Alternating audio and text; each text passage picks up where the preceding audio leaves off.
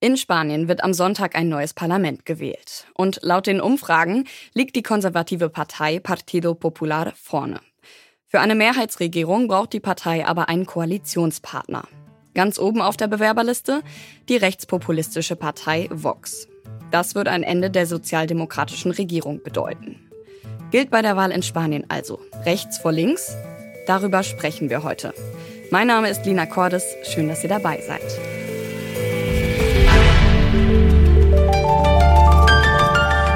Zurück zum Thema.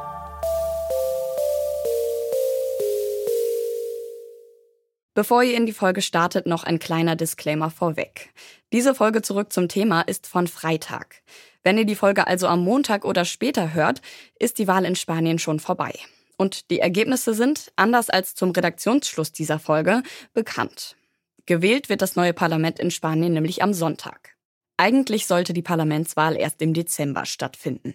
Ministerpräsident Pedro Sánchez von der sozialdemokratischen Partido Socialista Obrero Español, kurz PSOE, hat die Wahl jedoch vorgezogen.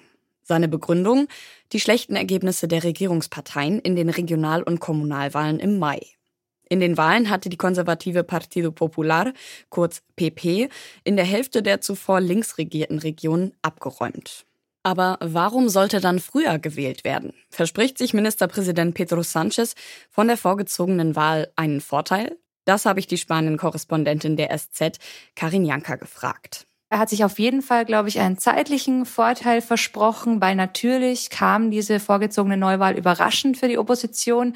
Ähm, der PP musste jetzt rasend schnell ein Parteiprogramm aus dem Boden stampfen. Die hätten, glaube ich, gerne noch mehr Zeit dafür gehabt. Und was natürlich auch für Sanchez spricht, ist, dass der PP jetzt gerade ganz frisch in zwei Regionen Bündnisse mit Vox geschmiedet hat. Und Feijóo, also sein Herausforderer, der Chef der Konservativen, ist eigentlich angetreten als ein Kandidat der Mitte, einer, der nicht nach rechts außen driftet.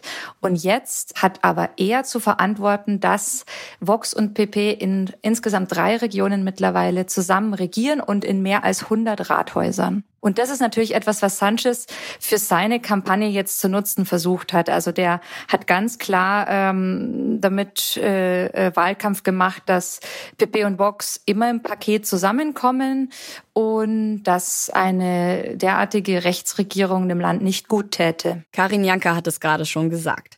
Die konservative PP arbeitet regional bereits jetzt mit der rechtspopulistischen Partei Vox zusammen. Wie kann man das einordnen? Wurde da eine Brandmauer nach rechts eingerissen? Oder gibt's sowas in Spanien gar nicht? Also in Spanien gibt es diese Art von Brandmauer, also dass man ähm, sagen würde, äh, mit den Rechtsextremen zu koalieren, ist irgendwie unvorstellbar, nicht denkbar oder moralisch verwerflich. Das gibt es in Spanien nicht. Äh, Vox hat sich wie, ähnlich wie die AfD in Deutschland, als Abspaltung vom PP gegründet und auf diese Weise auch etabliert. Drum ist es für viele PP-Wähler tatsächlich also sowas ähnliches wie der kleinere Bruder, der kleinere, ein bisschen extremere, ein bisschen lautere Bruder von den großen Konservativen. Und das hat auch natürlich historische Gründe. Also in Spanien gab es nach dem Franco-Regime einen sehr sanften Übergang in die Demokratie, wo versucht wurde, alle Kräfte mitzunehmen. Das heißt auch Politiker und, und Leute, die im Frankismo einflussreich waren, Deutschland durften Teile dieses Einflusses weiterhin behalten und es war nie also stellen Sie sich vor, es gibt hier nach wie vor eine äh, Fundación Francisco Franco, eine, eine Franco-Stiftung, die hier weiterhin das Werk des Diktators dessen gedenkt. Ich glaube, das ist ein Beispiel, das zeigt, dass in Spanien ganz, ganz andere äh, Voraussetzungen herrschen und eben keine Brandmauer nach rechts existiert. Keine eingerissene Brandmauer also, aber auf jeden Fall ein Kurswechsel. Viele der Wählerinnen sind mit der Politik des amtierenden Ministerpräsidenten nicht einverstanden und haben seine sozialdemokratische Partei abgestraft und haben sich schon im Frühjahr deshalb für die konservative Alternative entschieden. Bedeutet das, dass die Spanierinnen weiter nach rechts driften? Karin Janka sagt, nein. Also die Spanier driften nicht nach rechts. So glaube ich, kann man es nicht sagen. Es gibt einen stark wachsenden Zuspruch für die Konservativen. Die sind natürlich auch schon rechts der Mitte, aber es ist nicht das, was man normalerweise unter Rechtsruck versteht. Warum im Moment von einem Rechtsruck in Spanien gesprochen wird, ist, weil zum ersten Mal Vox äh, also die rechtsextreme Partei, in Regierungsverantwortung auf nationaler Ebene kommen könnte. Und das ist halt das, wovor tatsächlich sowohl in Europa als auch in Spanien selbst viele Menschen Angst haben. Mit einem Bündnis aus Vox und PP auf nationaler Ebene wären also viele SpanierInnen nicht einverstanden. Und rein rechnerisch wäre es auch möglich, dass sich die konservative PP mit der sozialdemokratischen PSOE zusammentut. So ähnlich, wie es hier die GroKo viele Jahre gab. Ich wollte von der Spanien-Korrespondentin Karin Janka wissen, warum das anscheinend keine Option ist. Also dazu vielleicht ein bisschen Vorgeschichte. Pedro Sanchez hat einmal sein Abgeordnetenmandat sogar niedergelegt, äh, weil er nicht für einen konservativen Ministerpräsidenten namens Mariano Rajoy stimmen wollte. Also mit Sanchez ist, glaube ich, tatsächlich keine große Koalition zu machen. Und man versteht es auch nach dieser Kampagne, die ganz stark auf ihn persönlich äh, ausgerichtet war und wo es äh, wirklich Angriffe auch unter der Gürtellinie äh, gab. Also es werden hier Gerüchte kolportiert von wegen, die Ehefrau von, von Sanchez sei äh, Mitglied eines marokkanischen Drogenkartells.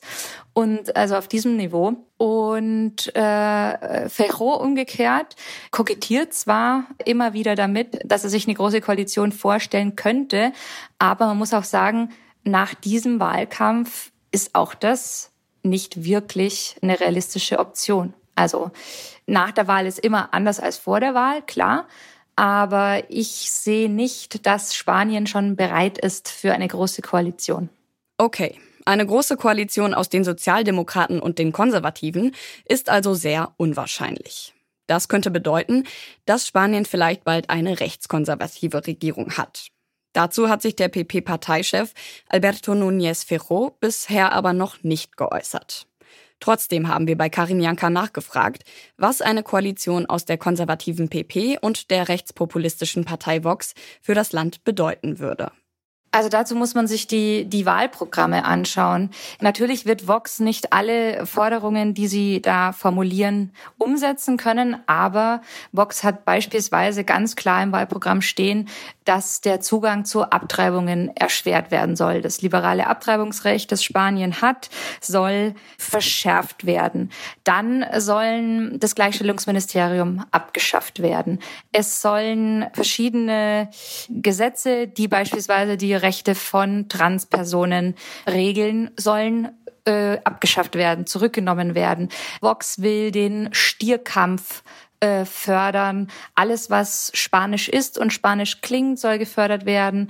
Die äh, Regionalsprachen wie das Katalanische äh, sollen zurückgedrängt werden. Also das sind so die, die Dinge, um die es hier geht. Also sehr viel Ideologisches, sehr viel Zurückdrehen dessen, was die bisherige linke Regierung gemacht hat und vor allen Dingen sehr viel nationale Symbole und derartiges. Rechts vor links? So einfach ist das nicht. Die Kommunalwahlen im Mai haben vor allem gezeigt, dass sich die WählerInnen für die konservative Partei entschieden haben. Und sollte die PP auch bei der Parlamentswahl das Rennen machen, dann liegt eine Koalition mit der rechtspopulistischen Vox-Partei auf jeden Fall im Bereich des Möglichen. Und das würde auf kurz oder lang bedeuten, dass sich die spanische Politik eher nach rechts entwickelt. Das war's von uns für heute. An dieser Folge mitgearbeitet haben Johanna Mohr, Esther Stephan und Alea Rentmeister. Produziert wurde sie von Stanley Baldauf. Hanna Kröger war Chefin vom Dienst und mein Name ist Lina Cordes.